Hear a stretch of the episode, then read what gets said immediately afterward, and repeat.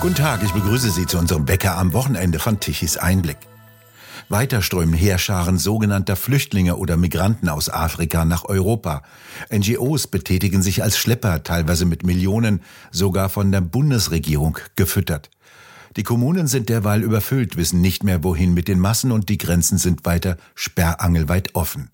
Grüne und SPD vor allem wehren sich nach Kräften gegen Grenzkontrollen, wollen weiter, dass Zehntausende in den Genuss des deutschen Sozialsystems kommen. In dieser Woche hat zwar die EU ein geplantes Asylsystem auf den Weg gebracht, nachdem Italien und Deutschland zugestimmt haben, dies aber ist noch lange nicht verabschiedet. Zeit für eine kurze Bestandsaufnahme. Matthias Nikolaides von Tichys Einblick. Wie sieht es denn derzeit auf dem Mittelmeer aus? Die Flüchtlingsströme scheinen sich auch in andere Gebiete zu verlagern. Ja, also das ist noch, ist natürlich nicht vorbei. Ähm, es geht weiter. Es mag jetzt nicht mehr diese große Massierung in Lampedusa geben. Der Hotspot wurde ja auch äh, schon leergeräumt nach Sizilien, in andere Lager in Italien, die auch schon wieder überquellen. Ähm, aber es geht natürlich weiter, das zeigen ja auch neuere Bilder von, äh, aus, den, aus dem tunesischen Hoheitsgebiet, wo also die Küstenwache angegriffen wurde mit Steinen. Die, die Ströme gehen weiter, äh, muss man sagen. Ähnlich ist es auch bei den äh, griechischen Inseln, wo wir auch eine deutliche Steigerung haben gegenüber dem letzten Jahr. Das ist also auch eine Verdoppelung auf niedrigerem Niveau, aber das muss man auch sehen. Äh, und dann ist jetzt natürlich Westafrika dazugekommen, ganz aktuell, wo so eine Art Nachahmertaten stattzufinden scheinen. Das sind natürlich nicht Leute, die jetzt von Tunesien darüber äh, geschafft wurden, sondern die sind auch schon länger in Westafrika. Aber die haben sich jetzt natürlich auch gesagt, nach den Bildern von Lampedusa, das kann man versuchen. Äh, und dann passiert eben hier mal so eine Überlastung der Kanaren jetzt, die ja zu Spanien gehören. Woher kommen denn diese ganzen Menschen? Das ist der Hautfarbe zufolge, sind sie aus äh, Subsahara-Afrika und es sind natürlich aber auch, und das war auch in Italien schon das Thema, äh, Menschen aus dem Maghreb, also aus Tunesien, Algerien und so weiter dabei, äh, die dann dort eigentlich von der italienischen Regierung, die möchte die gern anders behandeln, weil die Maghreb-Staaten für Italien ja sicher sind. Aber da kommen dann schon wieder italienische Gerichte den in, ins Gehege und wollen, dass die nicht anders behandelt werden als Leute, die aus nicht sicheren Staaten vielleicht kommen. Auf den Bildern sehen wir ja meist junge Männer, kräftig, kaum Frauen und Kinder. Was wollen die denn hier? Das wirkt ja auch teilweise fast wie eine Armee. Ja, das sind junge Männer, die sind äh, sicherlich auch im wehrfähigen Alter, die sind sicher im arbeitsfähigen Alter. Und ich denke, das ist meistens ihr Hauptproblem, dass sie in ihren äh, Heimatländern äh, keine Arbeit finden. Und das mag auch durch ganz viele Krisen und auch Konflikte bedingt sein, aber im Grunde sind es natürlich keine Flüchtlinge vor den Kriegen, sondern sie haben einfach keine Arbeit, weil sie eben die überschüssigen äh, Teile ihrer Generation sind. Es sind halt viel zu viele Leute da und es gibt nicht die Wirtschaft. Äh, also sie, sie suchen eigentlich ihr Glück, sie suchen ein besseres Leben, Wohlstand, den sie äh, in Europa glauben finden zu können. Beschrieben haben wir das Drama ja häufig genug. Was steht eigentlich als Lösungsmöglichkeiten im Raum? In dieser Woche haben wir gehört, dass sich die EU-Innenminister auf einen sogenannten Asylkompromiss geeinigt haben. Was besagt der denn? Ja, da ging es jetzt diese Woche äh, um die Krisenverordnung, die sogenannte. Und ähm, das war eben ja ziemlich umstritten, auch gerade in Deutschland, weil die Grünen und äh, auch äh, Teile der SPD das eigentlich gar nicht wollten. Da geht es darum, äh, dass im Falle einer solchen Überlastung, wie wir sie jetzt auf Lampedusa gesehen haben, wie wir sie auch vorher in der Ägäis gesehen haben oder in Polen, äh, dass dann das als Krise und als höhere Gewalt angesehen würde und damit andere Regelungen auch eintreten, die eben den, den, dem betroffenen Land es erlauben, da effizienter vorzugehen erst einmal. Dann werden Menschen länger in Gewahrsam genommen, dann werden Verfahren vereinfacht. Dadurch äh, hoffen dann die Länder, die das äh, eben auch angetrieben haben, äh, mit so einer Krise besser klarzukommen. Ob das dann so ist, ist natürlich vollkommen offen. Das müsste man sozusagen ausprobieren. Wie sieht denn die Stimmung in den europäischen Ländern aus? Deutschland hat ja bisher immer gesagt, die Grenzen müssen offen bleiben.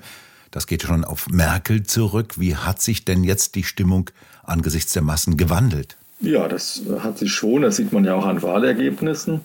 Ähm, also da ist natürlich äh, Italien das Beispiel, das, da gibt es Schweden, äh, jetzt gab es Unruhe in den Niederlanden, es gibt eine Wahl in der Slowakei, wo auch ein migrationskritischer, ähm, eine Partei, die migrationskritisch ist, die Mehrheit bekommen hat da hat sich schon was geändert also. Äh, und man, man sieht es ja sogar auch in Frankreich, wo ja eigentlich mit Macron noch ein Vertreter einer ganz anderen Richtung äh, ist, die nicht wahnsinnig migrationskritisch ist, seine Partei. Aber trotzdem äh, kontrolliert Frankreich sehr viel strenger jetzt seine eigenen Grenzen. Und das möchte man eben auch auf die Außengrenzen dann übertragen, weil man natürlich auch sieht, dass man überhaupt nicht klarkommt mit dem, was jetzt ist.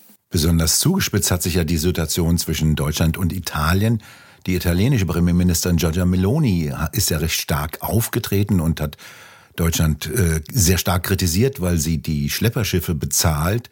Wo sind denn da die Interessensgegensätze? Ja, das ist das, äh, was Sie gerade schon gesagt haben, dass äh, natürlich Deutschland sagt, man diese, diese Migrationsrouten im, im Mittelmeer sollen weiter offen bleiben und man setzt ja sogar Staatsgeld dafür ein, Steuergelder, nämlich äh, die dann an NGOs bezahlt werden, wie CI, wie SOS Humanity nennt sich eine andere NGO, die jetzt Geld bekommen hat.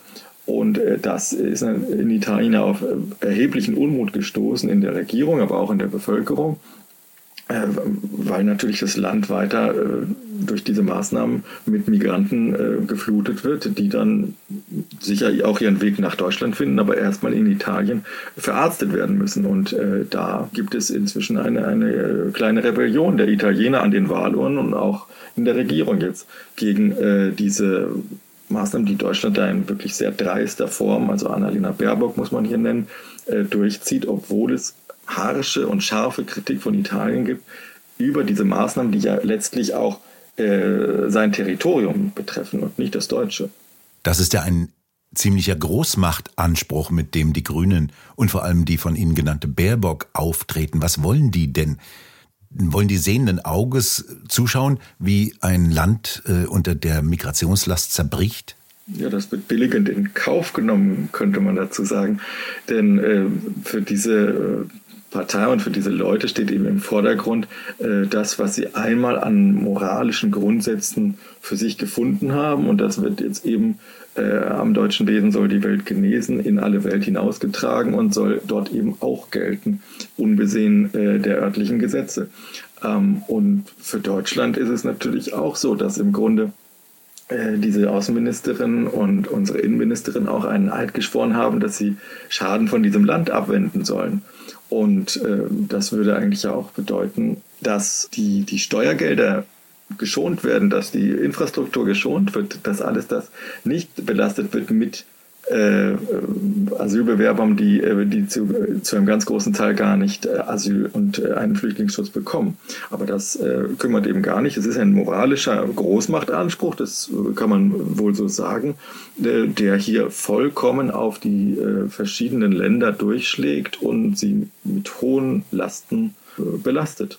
Neben diesen moralischen Ansprüchen gibt es ja auch immer mehr finanzielle Interessen und immer mehr bekannt wird, wie gerade die Grünen und ihr Umfeld verstrickt sind in die NGOs, die mit Millionen vom Staat gefüttert werden, an denen die Grünen wieder teilweise partizipieren. Das wird einfach so hingenommen. Ja, auch wieder hinter diesem moralischen Schutzschirm sozusagen, aber es ist klar, äh, das ist auch eine große Spielwiese für Leute, die sich da ausprobieren wollen, die jetzt äh, vielleicht nicht die großartige Karriere in einem anderen Bereich gemacht haben, aber in dem schon, äh, bei den NGOs oder äh, nehmen wir äh, bei, bei der Flüchtlingshilfe in Deutschland.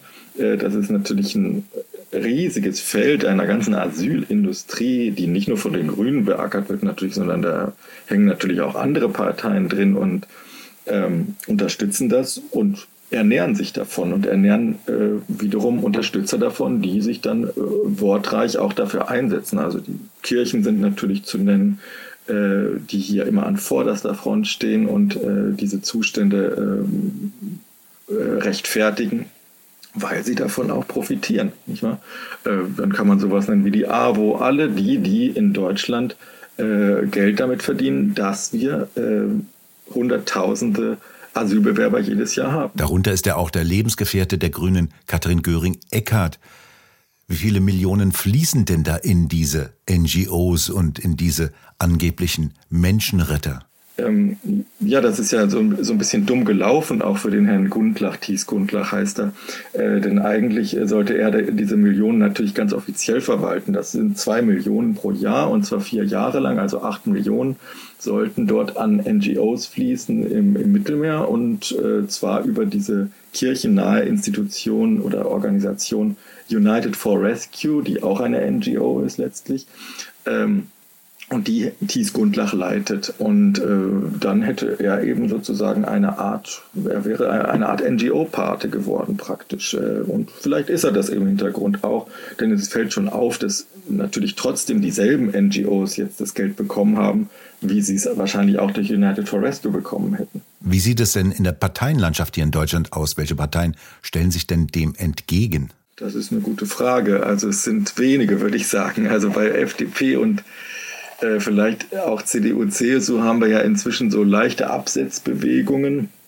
Ähm, aber eindeutig ist das keineswegs. Also man hat eher den Eindruck, ähm, dass da jetzt gesagt wird, ja, so in einem gewissen Maße sind wir auch einverstanden mit so einer illegalen äh, Einwanderung und Zuwanderung in die Sozialsysteme, aber nicht zu viel bitte. Das ist die 200.000er Grenze bei der Union. Das ist jetzt bei der FDP auch. Da werden so Bremsklötze eingesetzt wie Bezahlkarten, äh, also Prepaid-Karten für Asylbewerber. Das soll also Probleme lösen an der Stelle und Anreize vermindern. Aber das ist nicht sehr entschieden. Also es bleibt eigentlich am Ende äh, die AfD, die am, am, am stärksten gegen die Zustände aufbegehrt und der natürlich auch viele Leute zutrauen, dass sie sie ändern will.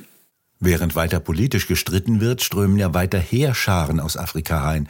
Ist denn ein Ende abzusehen? Überhaupt nicht. Äh, woher soll das Ende kommen? Also ich meine, Afrika beginnt ja erst zu wachsen, äh, hat ein wahnsinniges Bevölkerungswachstum und das wird auch so weitergehen. Äh, genauso die nahöstlichen Staaten äh, über, sind auch äh, da, da sehr, sehr belastet durch junge Leute, die einfach nicht unterkommen. Und äh, die werden weiterhin nach Europa drängen und es versuchen. Und solange ähm, die europäischen Staaten da nichts an ihrer Politik ändern, wird das auch so weitergehen. Müssen wir uns dann an heftige Bilder auf dem Mittelmeer und an den Außengrenzen der EU einfach gewöhnen? Ja, das, äh, da bin ich noch nicht der Einzige, der sagt, das sollten wir nicht tun. Denn das bedeutet ja auch, äh, dass Menschen zu Tode kommen. Das ist ja ganz klar.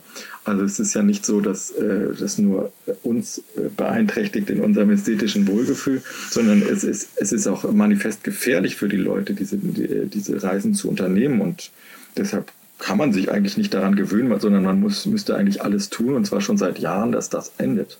Im Prinzip sind dann die sogenannten Seenotretter und NGOs die wahren Verursacher dieser Dramen auf dem Mittelmeer. Ja, genau. Und man muss eben auch sehen, dass das, äh, also ich habe jetzt gerade die Todesfälle der Migranten erwähnt, aber es gibt schon auch die, die, die Gewaltbereitschaft der Migranten, die sich dann wiederum gegen die Grenzschützer wendet. Und davon berichtet ja Ungarn jetzt abseits vom Mittelmeer äh, auch in ganz äh, dramatischer Weise mit Videobeweisen, dass eben die Migranten keineswegs dort nicht anklopfen und dann Asyl sagen, sondern dass sie auch mit Gewalt versuchen, sich Zugang zu verschaffen. Und nicht anders ist es auf, auf den Schiffen im, im Mittelmeer und auf den Booten. Äh, und äh, meinetwegen auch im Atlantik vor den Kanaren. Ähm, da gibt es ja Berichte auch von Leuten, die dann einfach das Messer ziehen und äh, den, den Rettern, ihren Rettern, die sie aber in die falsche Richtung schaffen, äh, ans Leder wollen. Aus Ungarn gibt es ja schon Berichte, dass die mit Sturmgewehren auf die europäischen Grenzen zustürmen. Ja, diese Gewehre sind natürlich in der Gegend vorhanden, weil es auch äh, einen Krieg gibt, der nicht weit weg ist. Und äh, das ist ja schon ein bisschen länger auch bekannt, dass sich dort syrische und afghanische Gruppen äh, als Schleuser betätigen, eben dann in Serbien an der, an der serbisch-ungarischen Grenze und dass die auch bewaffnet sind. Also, und das ist natürlich etwas, äh, womit dann ungarische, ungarische Grenztruppen äh, auch konfrontiert sind. Matthias Nikolaidis, haben Sie vielen Dank für diese Informationen aus der Realität der Migrationskatastrophe. Gerne. Jetzt noch ein Werbehinweis für eine Veranstaltung. Kernenergie, wann steigt Deutschland wieder ein? Dies ist Thema einer Tagung am 26. Oktober 2023 in Frankfurt am Main. Die deutsche Volkswirtschaft steht massiv unter Druck. Mitten in der Energiekrise wurden die letzten deutschen Kernkraftwerke abgeschaltet. Nun muss Deutschland in großen Mengen französischen Atomstrom importieren. Zusätzlich sollen in den kommenden Jahren CO2-Zertifikate für Kohle- und Gaskraftwerke immer mehr verknappt und schließlich auf Null reduziert werden. Bleibt uns dann für die Grundlast nur noch die kostengünstige und CO2-freie Atomenergie?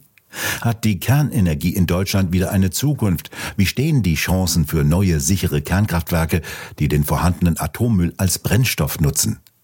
Diese und weitere Fragen diskutieren Branchen, Insider und andere Experten auf einer Veranstaltung in Frankfurt am Main. Informieren Sie sich am 26. Oktober 2023 aus erster Hand auf der Tagung Kernenergie, wann steigt Deutschland wieder ein? Mit Professor Dr. Fritz Fahrenhold, Professor Dr. Horst Michael Prasser, Diplom-Ingenieur Jürgen Schöttle, Wirtschaftsingenieur Wilfried Hahn, Kommunikationschefin Lisa Rass, Dr. Björn Peters und Dr. Med Dietmar Hansch.